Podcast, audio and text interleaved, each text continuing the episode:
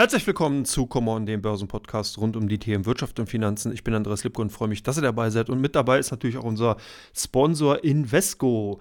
Blockchain, Krypto, Metaverse, all diese Themen klingen nach Zukunftstrends und ich werde mich heute natürlich auch über ChatGPT gleich mit unterhalten, beziehungsweise euch ein bisschen darüber was erzählen. Aber tatsächlich verändern sich schon heute unseren Alltag. Das kriegt ja jeder mit, zum Beispiel unsere Zahlungssysteme und die Art wie und Weise, wie wir miteinander kommunizieren. Auch ein schönes Beispiel. Auf lange Sicht haben diese Themen das Potenzial, unsere Welt Welt und die Art und Weise, wie wir miteinander zusammenlegen, zu verändern. Wenn du als Anleger, ihr als Anlegerin in diese Trends von morgen investieren wollt, schaut doch einfach mal bei den thematischen Investments von Invesco vorbei und deren Ideen zu diesem Thema. Da werdet ihr bestimmt fündig und ich hoffe, ihr werdet natürlich auch fündig bei der heutigen Podcast-Folge von Common mit den entsprechenden Antworten, vielleicht auf eure Fragen, zum Beispiel zu dem Thema KI. Ist KI die eierlegende Wollmilchsau oder kommt das dicke Ende erst noch? So ein bisschen die provokante Frage, die ich da in diesem Zusammenhang äh, einfach mal stellen will. In vielen Wirtschaftszweigen können Programme wie ChatGPT und natürlich auch andere KIs typische Aufgaben von auch Wissensarbeiten übernehmen. Und das ist natürlich eine interessante Frage, weil Jetzt ist natürlich die grundlegende Frage erstmal, ist das, was die AI, die künstliche Intelligenz da macht, überhaupt Wissen? Also kann das Wissen sein oder ist das vielleicht eher irgendwas an den Haaren herbeigezogene, zusammengefriemelte Stückarbeit? Das ist natürlich auch eher eine philosophische Frage, die man hier stellen könnte wenn man sich halt ansieht, dass zum Beispiel künstliche Intelligenz ja momentan schon dabei ist, Musik zu, ich sage jetzt mal, kreieren, komponieren, gefällt mir in dem Zusammenhang nicht wirklich und auch schon Bilder herstellt, wobei ich jetzt auch nicht male sage, sondern wirklich herstellt. Wenn man sich mal diese ganzen Programme ansieht, dann fehlt mir da wirklich so ein bisschen das, was ein Mensch eben bei diesem künstlichen Akt oder beziehungsweise bei diesem, äh, bei der Erstellung von eben entsprechend Kunst ja macht. Er ist ja kreativ und das ist im, in diesem Sinne bei den AIs, die derzeit im Markt vorhanden sind, aus meiner Sicht nicht wirklich der Fall. Man kann hier zwar bestimmte Typen herstellen lassen, man kann bestimmte Vorgaben geben, damit eben die Bilder erstellt werden. Aber de dennoch sind diese doch sehr, sehr geframed, also in einem bestimmten Rahmen, natürlich in dem Rahmen, wie man eben die AI vorher trainiert hat oder beziehungsweise wie sich die AI dann im Laufe der Zeit auch selber tra trainiert. Das ist also wirklich ganz faszinierend. Zumindest mal die Anwendung, wenn man sich halt entsprechende Programme mal zu Gemüte führt. Da gibt es ja einige im Internet, auch bei der Musik ähnlich. Da fehlt mir so ein bisschen ähm, wirklich der der Schluss oder beziehungsweise dann die Verbindung dazu eben zu sagen, die KI hat irgendetwas kreiert. Im Endeffekt nimmt sie hier nur Aspekte, typische Merkmale von zum Beispiel Interpreten, äh, Interpreten hervor,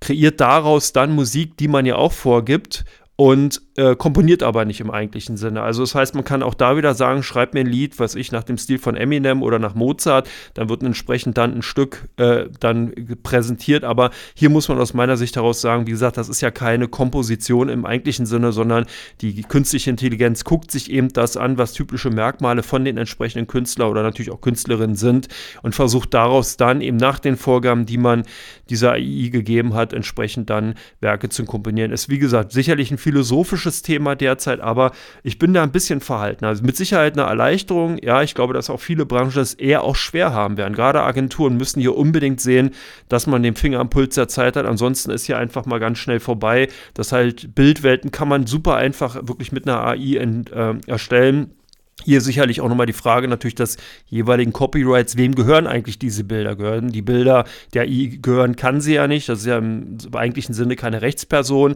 Gehört das dann dem Unternehmen, die dann diese AI zur Verfügung gestellt hat oder dem Unternehmen, die die AI konzipiert haben oder demjenigen, der die eigentlich ja die Impulse zur Erstellung des Bildes entsprechend gegeben hat? Also ich glaube, hier wird gerade auf der Rechtsseite noch sehr, sehr viel äh, Meinungs- bzw. Äh, wissenschaftliche Arbeit getätigt werden müssen, die dann natürlich auch im Nachgang sicherlich auch entsprechende Rechtsfolgen haben wird. Interessant natürlich auch die, äh, der Journalismus, der ganz klar davon betroffen ist. Das hatte ich an dieser Stelle vor einigen Jahren schon gesagt. Es gibt tatsächlich Agenturen, die bereits schon nicht vielleicht wirkliche KI-Anwendungen, aber eher so ein bisschen im Bereich des Machine Learnings oder im Deep Learning bereits ähm, Artikel hat schreiben lassen. Wobei mir da auch mal so ein bisschen gestört hat. Ich bin natürlich auch eher so in der Welt des ähm, Finanzjournalismus unterwegs gewesen und da hat man schon oftmals rausgelesen, dass diese automatisierten Texte etwas steif wirken. Es waren immer wieder die gleichen Parameter, die da verarbeitet wurden. Ja, man kann jetzt sagen, dass solche künstlichen Intelligenzen wie jetzt zum Beispiel ChatGPT-Programme ähm, hier schon wesentlich weiter sind, dass man auch Emotionen mit reinbringen kann.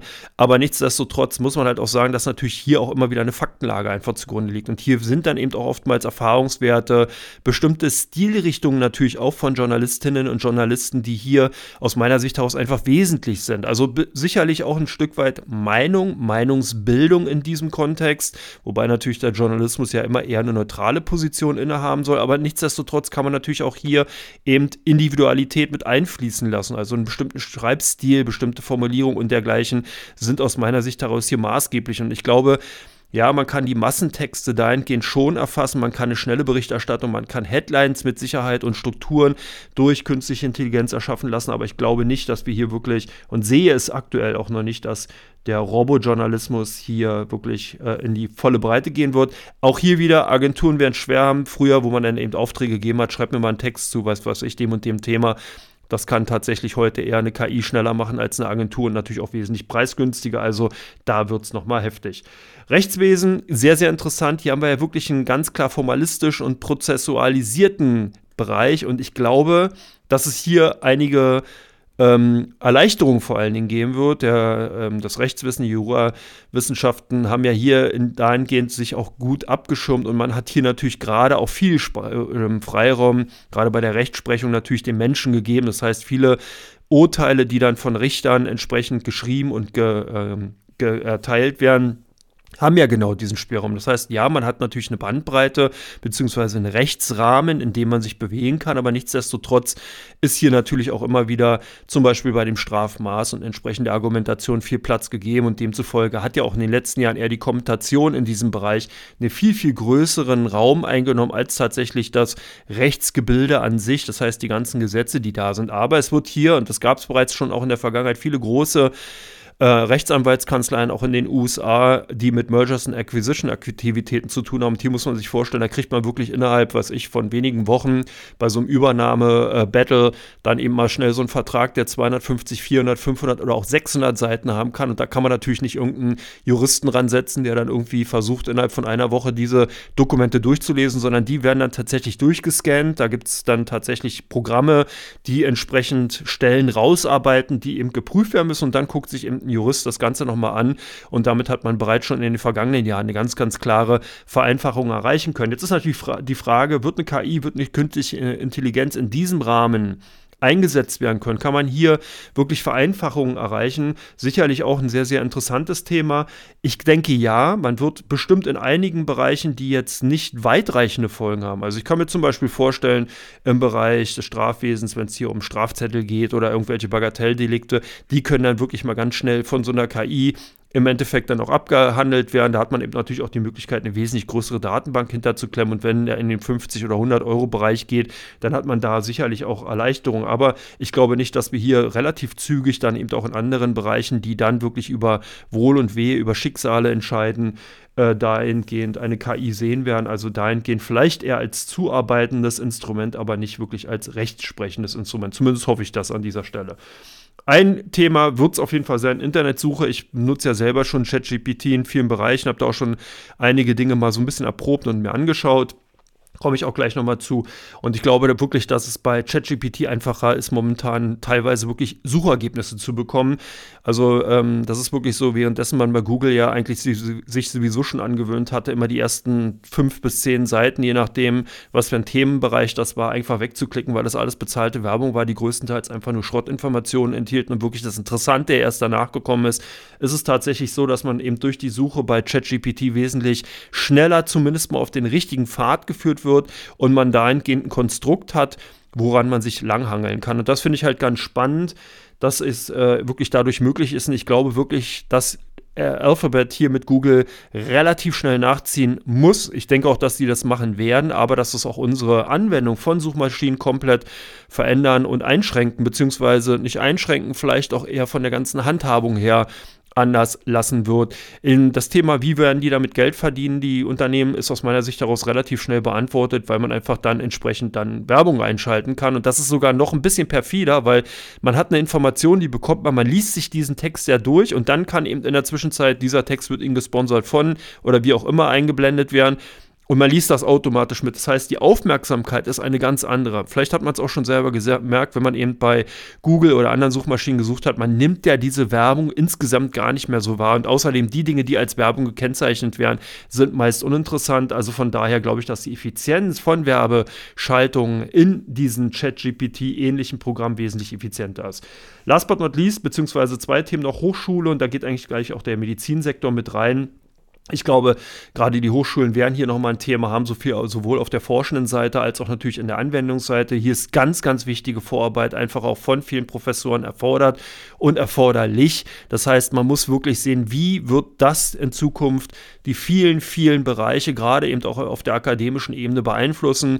Wie kann man eben hier wirklich dann auch sinnhafte und vor allen Dingen auch vernünftige beziehungsweise dann eben auch passende Anwendungen in diesem Bereich in der Wirtschaft äh, entsprechend vornehmen eben durch die ähm, Anwendung von künstlicher Intelligenzprogrammen. Und ich glaube wirklich, dass da die Wissenschaft ganz, ganz stark gefragt ist und hier eine wesentliche Rolle einnehmen kann. Man darf diesem Feld nicht nur ausschließlich der freien Wirtschaft überlassen.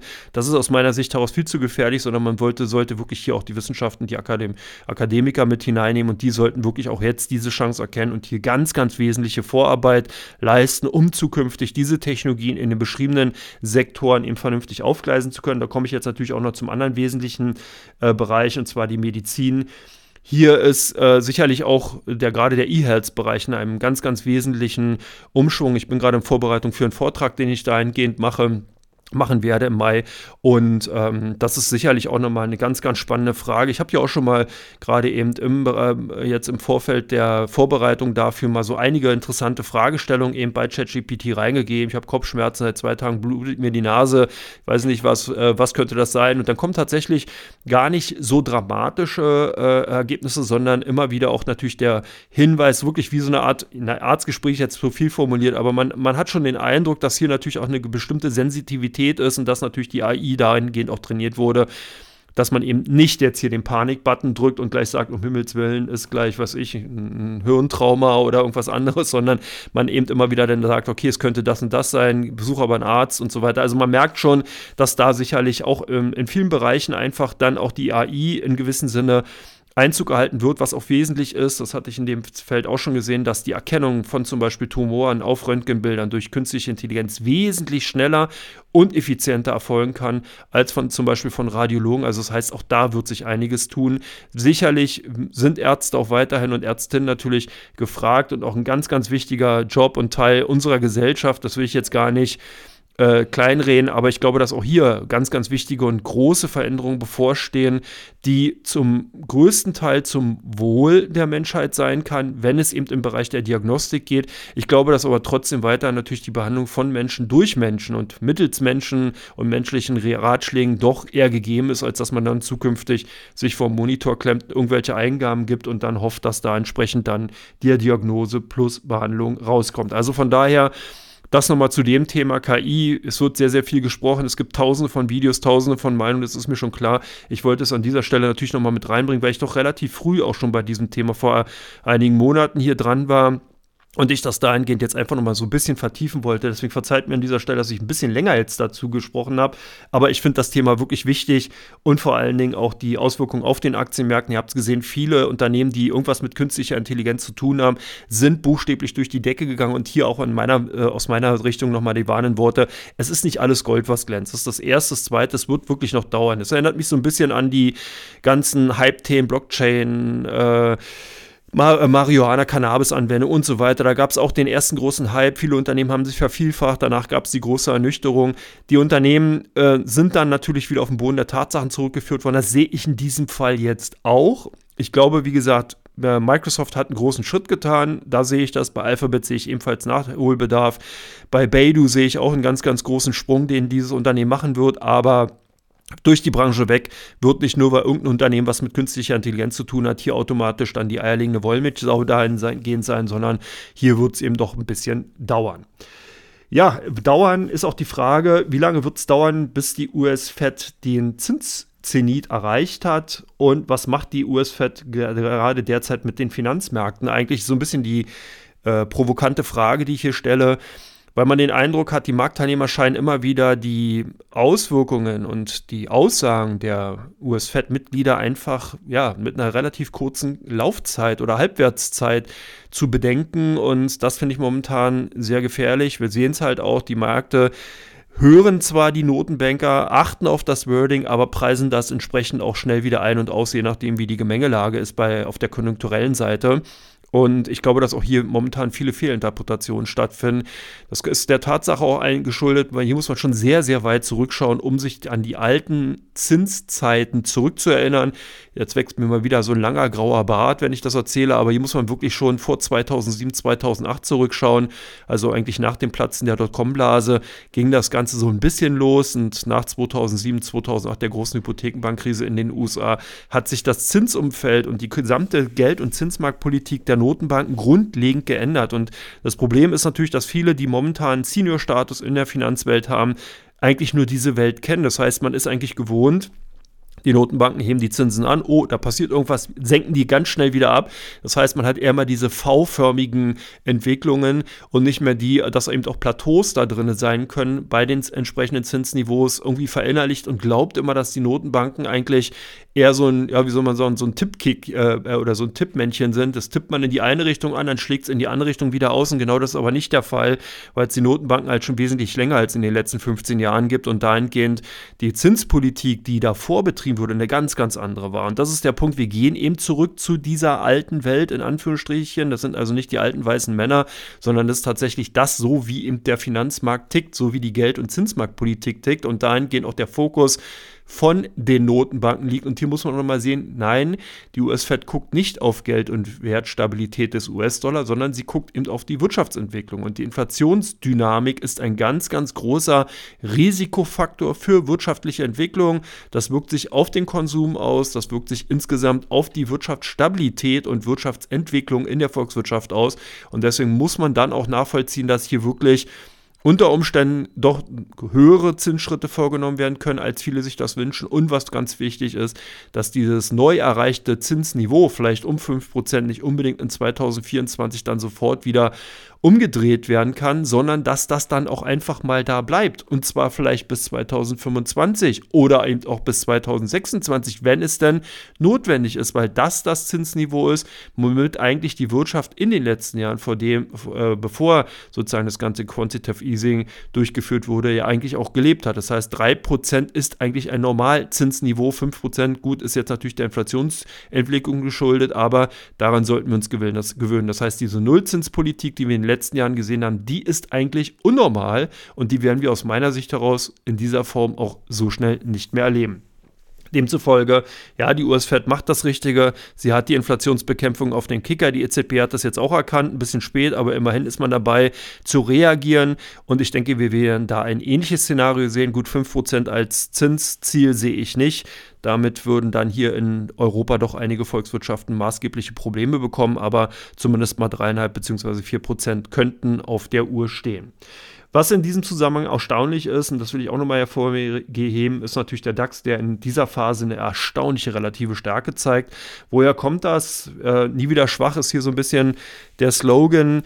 Doch könnte passieren. Momentan sehen wir einfach ein Recovery-Trade-Szenario. Viele Investoren setzen einfach auf europäische Aktien, weil hier einfach die Chance dahingehend besteht, dass Europa an sich nach dem Ukraine-Krieg jetzt oder beziehungsweise dann eben einem hoffentlich baldigen Ende sehr, sehr schnell sich dann wieder aus diesem Loch, aus den Lieferkettenproblematiken, aus dem Problem durch die gestiegenen Energiekosten befreien kann, dass also hier eine, eine Erholung der Konjunktur stattfindet aus eigener Kraft heraus, zudem Europa ein ganz, ganz klarer Nutznießer einer möglichen Erholung aus China beziehungsweise der Konjunkturerholung in China ist. Das ist das zweite und der zweite wesentliche Punkt den man beachten sollte.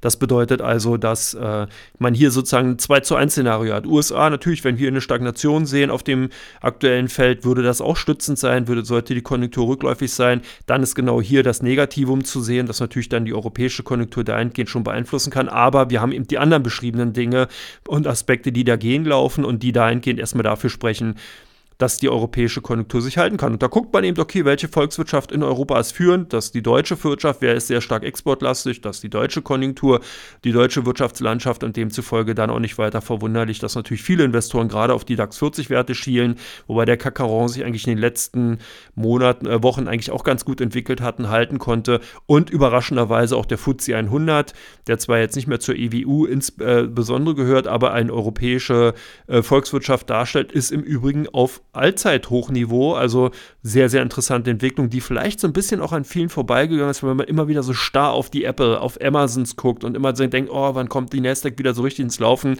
Da hat man dann vielleicht den einen oder anderen Schuss dann doch verpasst, weil eben die europäischen Aktienmärkte eigentlich ganz gut gelaufen sind. Ich hoffe, ihr werdet den zweiten Schuss nicht verpassen, wenn es gleich in Teil 2 um die Einzelwerte geht, um Fragen, die ihr mir zugeschickt habt. Da sind ein paar ganz spannende bei, vielleicht dann auch ganz interessant für euch, für eure Anlageentscheidungen, die ihr dann trefft oder treffen wollt, wie auch immer. Ich freue mich. Bis gleich, macht's gut.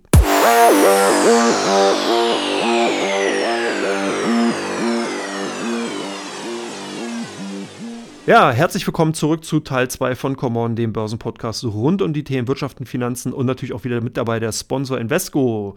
Thematische Investments, investieren in Trends, die unsere Welt langfristig verändern können, das ist natürlich wichtig. Wer heute schon einsteigt, kann langfristig an der Entwicklung der Trends teilnehmen. Ist klar, je länger man sozusagen so eine Sparpläne laufen lässt und dann vielleicht auf Produkte von Invesco zurückgreift, desto größer ist dann auch der Cost-Average-Effekt, desto größer ist natürlich dann auch dann entsprechend die Chance, eine positive Rendite erzielen zu können. Invesco ist ein Pionier bei thematischen Investment. Als einer der ersten Fondsgesellschaften hat Invesco einen Blockchain-ETF aufgelegt und einen aktiven Fonds, der ins Metaverse investiert investiert. Also von daher unbedingt mal vorbeischauen bei www.invesco.de. Und vorbeischauen oder vorbeigeschaut haben auch viele bei den Aktien von Seconomy. Ähm, das Unternehmen ist ja so ein bisschen in den letzten Jahren doch in die Schräglage gekommen, weil man eben hier eigentlich verpasst hat, den Einmarsch in die Online-Welt, in die digitale Welt wirklich voranzutreiben, weil man einfach hier zu stark auf die analoge Welt, auf den stationären Handel gesetzt hat. Mit Mediamarkt und mit Saturn hat man hier zwar in den 1A-Lagen immer wieder sozusagen elektronische Pfeile reingeschlagen und hat als großer äh, Reseller eigentlich äh, dahingehend versucht, sich natürlich in die Präsenz und in die Aufmerksamkeit der Menschen, der Konsumenten zu hämmern, aber Amazon hat eben das gleiche in der digitalen Welt getan und damit dann Economy ja doch so ein bisschen ähm, ja, an seinem, am Stuhlbein gesägt. Und die Rückkehr der Kunden in die Einkaufsstraßen und massive Werbung haben Deutschlands größten Elektronikhändler Economy im Weihnachtsgeschäft Rückenwind gegeben, beziehungsweise dann eben dafür gesorgt, dass der Konzern seinen Umsatz im ersten Quartal des Geschäftsjahres 2022-2023, also von Oktober bis Dezember um 3,1 Prozent auf 7,1 Milliarden Euro steigern konnte. Und äh, wenn man hier sogar die Währung noch äh, bereinigt, dann war es sogar ein Plus von 4,9 Prozent. Also für einen Einzelhändler oder für einen Großhändler dahingehend wirklich gute Zahlen. Normalerweise liegen die eigentlich immer so im Bereich zwischen 2 und 3 Prozent. Also hier jetzt währungsbereinigt sogar 4,9 Prozent. Damit hat, haben die äh, Umsätze sogar das vor Corona-Niveau deutlich übertroffen.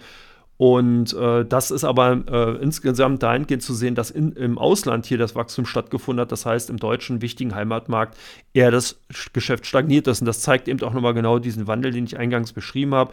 Europaweit ist der Konzern stärker gewachsen als der Markt und auch auf dem zuletzt schrumpfenden deutschen Markt für Elektronikgeräte konnte zumindest mal der Umsatz äh, stabil gehalten werden. Also man kämpft hier sozusagen natürlich gegen die Amazons dieser Welt und hatte auch damit zu tun gehabt, dass natürlich die Inflationswelle nicht spurlos an Economy vorbeigegangen ist. Das heißt, der zurückgehende Konsum eben durch die stark gestiegenen Lebenshaltungskosten, nenne ich es jetzt mal, hat natürlich dafür Sorge getragen, dass eben Elektronikgeräte, Unterhaltungselektronik eben dahingehend weniger nachgefragt wurde. Aber nichtsdestotrotz äh, es sind die Zahlen dahingehend ganz gut. Unterm Strich blieb ein Gewinn von 127 Millionen Euro hängen, ein Plus von 3,7 Prozent. Ein Viertel des Umsatzes, rund 1,8 Milliarden Euro, empfehlen dabei auf das Online-Geschäft. Also es zeigt auch hier, dass Zeconomy zumindest mal dabei ist, insgesamt sich dahingehend auch stärker zu positionieren, das erkannt hat, viel, viel, viel mehr Werbung in diesem Bereich eben äh, auch schaltet. Um, der Online-Umsatz äh, konnte damit um knapp 5% zulegen und hat sich damit äh, fast verdoppelt, so hoch wie vor der Coronavirus-Pandemie. Also das sind zumindest mal gute Impulse. Ich glaube, dass das auch in diese Richtung weitergehen sollte. Und was ich ganz spannend finde und was ich auch wirklich als Zukunftsgeschäft gerade für Economy eher sehe, ist, dass man eben äh, den Ausbau des Angebots ähm, im Bereich der Produktkategorie Gaming und äh, Gesundheit natürlich vorantreibt. Und was ganz spannend ist, das Wartungsgeschäft. Also, dass man hier im Servicegeschäft mit Gerätereparaturen, Handyverträgen und Versicherungen entsprechend dann auch eingestiegen ist und dass man da äh, den Umsatz auch deutlich steigern konnte und 14,5 Prozent. Und das ist eben spannend. Man kann den Kunden dann eben wirklich Schnellreparaturen anbieten, man kann den Kunden Versorgungs- bzw. dann äh, zusätzliche Leistungen anbieten und das, denke ich mal, ist tatsächlich ein Trend, der für sich für Economy dahingehend äh, auszahlen kann. Gut ist auch zu sehen, dass man sich von 29 Mediamarktläden in Schweden äh, getrennt hat. Die hat man an Power International SA verkauft oder Eis verkauft. Und im Gegenzug daran erhält man 20% an Power International. Das ist halt, hört sich jetzt vielleicht so ein bisschen an wie linke Tasche, rechte Tasche ist es aber nicht, weil man ja das Risiko aus dem Betreiben der Mediamärkte als Immobilie das in eine Gesellschaft oder an eine Gesellschaft verkauft hat und jetzt dann einen 20-prozentigen Anteil an einem operativen Geschäft bekommt, wo zwar das Risiko beinhaltet ist, aber dadurch wesentlich breiter diversifiziert ist. Und das ist eigentlich ganz spannend. Also die Story insgesamt bei Zeconomy scheint sich aufzuhellen und die sollte man dahingehend vielleicht mal auf der Watchlist behalten. Frage ist natürlich, sollte man die Aktien von Tencent auf der Watchlist behalten? Ich denke ja. Die Aktien haben sich zwar seit dem letzten Oktober-Tief teilweise fast verdoppelt, aber ähm, das ist, glaube ich, noch nicht das Ende äh, vom Tunnel, beziehungsweise noch nicht das Ende vom Regenbogen. Hier könnte es noch deutlich weitergehen.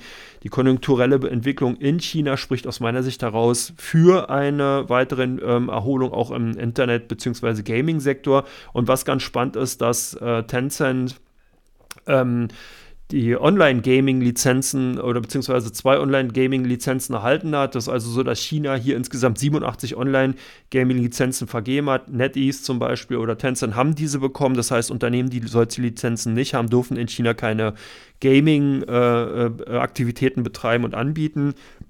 Zwar bleiben die starken Restriktionen zum Schutz der Jugend bestehen, aber es zeigt, dass eben Lockerung reinkommt. Man hat ja bei Tencent vor einiger Zeit doch gesehen, dass hier die chinesische Regierung ganz, ganz tief versucht hat, in das Unternehmen reinzugreifen und ähm, mit Spielzeitbeschränkungen hier wirklich ganz wesentlich auch natürlich in die operativen Aktivitäten eingegriffen hat. Aber das Ganze scheint so ein bisschen hinreichend zu sein, dass man also hier jetzt hier so ein bisschen lockert und dass dahingehend das eigentlich eine ganz äh, interessante Entwicklung ist, die man momentan hat. Eine interessante Entwicklung, die ich auch finde und die vielleicht nicht nur auf Tencent zurückzuziehen oder beziehungsweise zurückwirkend ist, sondern eben sich auch auf Meta-Plattforms auswirken kann, ist, dass sich Tencent aus dem Bereich des Metaversums zurückziehen will. Man hat also hier einen Rotstift angesetzt und will äh, die Abteilungen, die sich mit dem Bereich Virtual Reality, Extended Reality auseinandersetzen, äh, auf jeden Fall zusammenstreichen. Man hat hier äh, einige Entwicklungen aufgegeben, einige Pro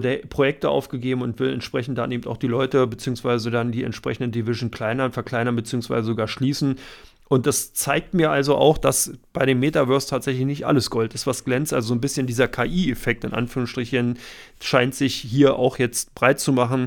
Und äh, demzufolge bin ich mir nicht ganz sicher, ob zumindest dann Meta-Plattforms hier auf das richtige Pferd gesetzt hat. Ich glaube aber, dass Tencent hier das Richtige tut und sich zumindest aus diesem Bereich verabschiedet, weil es eben doch noch mindestens vier, fünf Jahre dauern kann, ehe da sich irgendwas zeigt in irgendeiner Form, wo man Geld verdienen kann. Und ich denke, dass die Restrukturierung bei Tencent eigentlich ganz erfolgreich ist. Ich denke, ähm, das ist eine ins insgesamt eine interessante Entwicklung bei Tencent. Das heißt, die Restrukturierung, die weitere Verstärkung bzw. das Wiedererstarken der äh, Gaming-Aktivitäten. Von daher sollte man die Aktien auch auf der Watchlist behalten, beziehungsweise wenn ihr die habt, im Depot behalten oder eben wieder bei äh, ja, leichteren Kursen vielleicht mal die ein oder andere Position eingehen. Das nächste Unternehmen Airbus wieder im Höhenflug. Die Aktien haben ja ähm, äh, gestern Zahlen vorgelegt. Für das laufende Jahr peilt der Konzern insgesamt die Ausführung von 720 Verkehrsflugzeugen an. Das ist natürlich ganz spannend. Hier hatte man ja im Vergleich dazu 661 Flugzeuge im Jahr 2022 äh, äh, erst nur ausliefern können, beziehungsweise jetzt dann eben diese doch sehr, sehr starke Anhebung eben der Ziele äh, der, das abgelaufene Jahr konnte der Umsatz von äh, auf, äh, um 13 Prozent auf 58,8 Milliarden gesteigert werden. Und äh, auch die Gewinnentwicklung ist durchaus ansehnlich. Die Dividende für die Anteilseigner soll nun von 1,50 Euro oder sogar 1,80 Euro gesteigert werden. Man hat sich sogar jetzt den CFO von Covestro, Thomas Töpfer, äh, ja, ja, gewinnen können und der wird zukünftig die Geschicke von äh, Airbus mitleiten, zumindest mal was die Finanzsparte angeht. Ich denke, das ist auch ein sehr, sehr cleverer und guter Schritt. Äh, Herr Töpfer ist ein sehr erfahrener CFO und kann eben auch gerade mit und Konzern in dieser Größenordnung natürlich umgehen. Das ist unheimlich wichtig. Das kann man sich vielleicht so nicht vorstellen. Aber es ist tatsächlich so, dass eben gerade der Bereich Finanzen für solche großen international agierenden Konzerne wirklich maßgeblich und wichtig ist. Was mir auch ganz gut gefällt, ist, dass die, ähm, das Airbus, da ich an dieser Stelle auch schon mal darauf hingewiesen, sich sehr stark auch im Wasserstoffbereich äh, eben positioniert hat. Man ist eben auch dabei, bei nachhaltigen Flugkraftstoffen, sogenannten SAF, sich entsprechend zu positionieren, beziehungsweise diese Sparte weiter auszubauen. Ich werde mal sehen, ob ich an dieser Stelle auch nochmal einen Interviewgast kriegen kann. Ich bin da gerade bei, entsprechend mich mit einem Manager von Airbus äh, dahingehend mal auseinanderzusetzen, ob ich den als Podcast-Gast hier mal gewinnen kann. Wäre natürlich mega spannend, um da auch mal einen tieferen Einblick zu bekommen. Das nochmal ein kleiner Hinweis dazu. In der kommenden Woche habe ich einen, auch einen interessanten Interviewgast gewinnen können. Da gibt es eine neue Ausspielung bei Common Bergfest, entsprechend äh, zum Themenbereich ETFs. Unbedingt mal reinhören. Denke, mega, mega spannend. Wer in der letzten Woche Bergfest gehört hat, der hat ja auch bereits schon zu Immobilien, Gewerbeimmobilien einiges hören können. Und genauso, wenn nicht sogar mehr, sehr, sehr spannend ist dann natürlich auch in der kommenden Woche das Interview zum Thema ETF. Seid gespannt, hört auf jeden Fall rein, lohnt sich. Gehen wir wieder zurück zu Airbus. Hier eben die ähm, ja, Positionierung in dem Bereich der alternativen Kraftstoffe bzw. nachhaltigen Flugkraftstoffe und dem Bereich Wasserstoff. Was auch ganz spannend war, wenn man sich ansieht, dass eben die Großraumflugzeuge auch wieder entsprechend stärker nachgefragt werden von den Luftgesellschaften, Fluggesellschaften. Da ist die Flotten, Flottenplanung wieder so weit, dass man also hier auch wieder entsprechend Flugzeuge einkauft. Auch der gefragte äh, Cityhopper, nenne ich jetzt mal A320 Neo, also die Maschinen, die sozusagen dann eben Interkontinentalflüge vollziehen, haben auch wieder eine sehr starke Nachfrage. Airbus will sich auch im Bereich der Cybersecurity-Sparte verstärken. Man will bei Evidian von Athos einsteigen. Man beabsichtigt 29,9% an Evidian äh, zu erwerben von Athos. Da ist noch nicht klar, ob das passiert, aber man merkt, der, der Konzern ist wirklich untriebig. Und das gefällt mir. Das ist eine Equity-Story, das sind Equity-Stories, die da entstehen. Und das ist ja genau das, was eben auch Aktionäre natürlich von Unternehmen oder bei Unternehmen haben wollen. Das heißt, man möchte da wirklich Unternehmen haben, die untriebig sind, die also sich lukrative Geschäftsbereiche aneignen bzw. besetzen und die dahingehend dann eben auch eine Equity Story aufweisen. Also von daher, äh, daher Airbus, denke ich, wird in 2023 aus meiner Sicht heraus, aus dem aktuellen Stand, noch ganz gut performen können. Das nächste Unternehmen, was schon sehr gut performt hat, sind die Albemarle.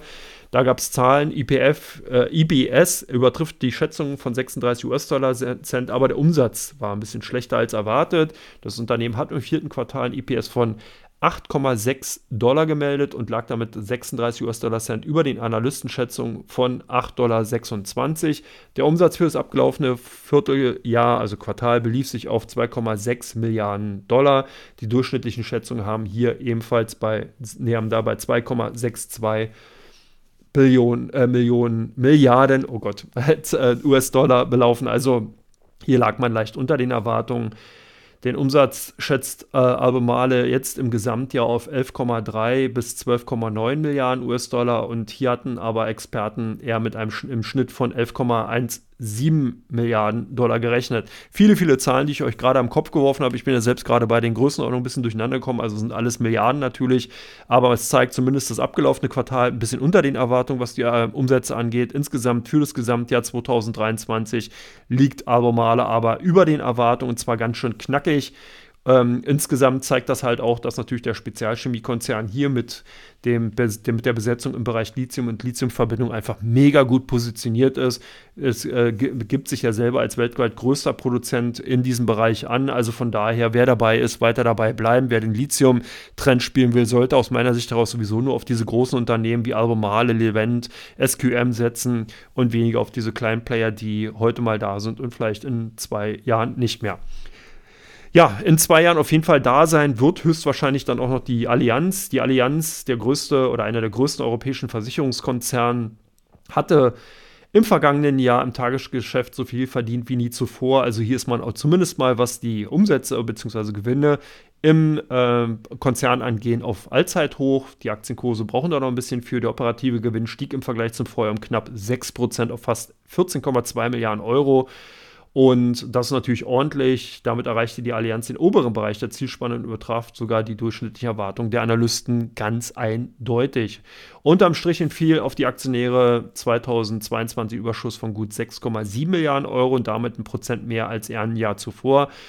Ähm, hier muss man sehen, dass natürlich die Schadenersatzklagen bzw. Schadensersatzzahlungen und die Strafen wegen eines äh, Anlageskandals rund um der Fondsgesellschaft AGI, also Allianz Global Investors in den USA auf das Ergebnis gedrückt hat. Da haben wir an dieser Stelle auch schon mal drüber gesprochen. Für 2022 sollen die Aktionäre aber trotzdem eine Dividende von 11,40 Euro erhalten, was immerhin 60 mehr Cent mehr als ein Jahr zuvor ist.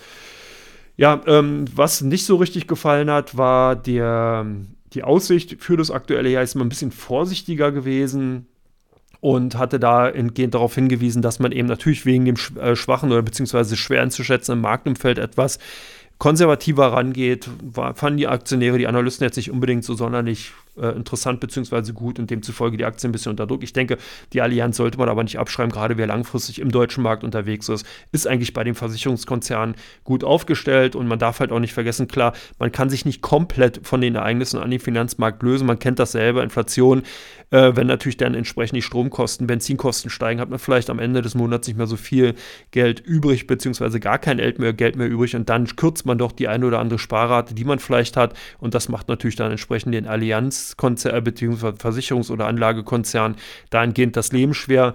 Das trifft ja nicht nur auf die Allianz zu, sondern eben auch vielen anderen großen Vermögensverwaltern, wo man ähnliche Entwicklungen sieht, aber zumindest man natürlich dann auch die Allianz direkt und indirekt trifft. Und das sollte man halt so sehen. Direkt und indirekt getroffen habe ich euch hoffentlich auch dann jetzt hier mit dem zweiten Teil und wir kommen gleich oder ich komme gleich zum dritten Teil. Da geht es nämlich um die meistgesuchten Aktien bei OnVista und die meistgehandelten Aktien bei der Comdirect. Ihr könnt gespannt sein, ganz interessant. Bis gleich, macht's gut.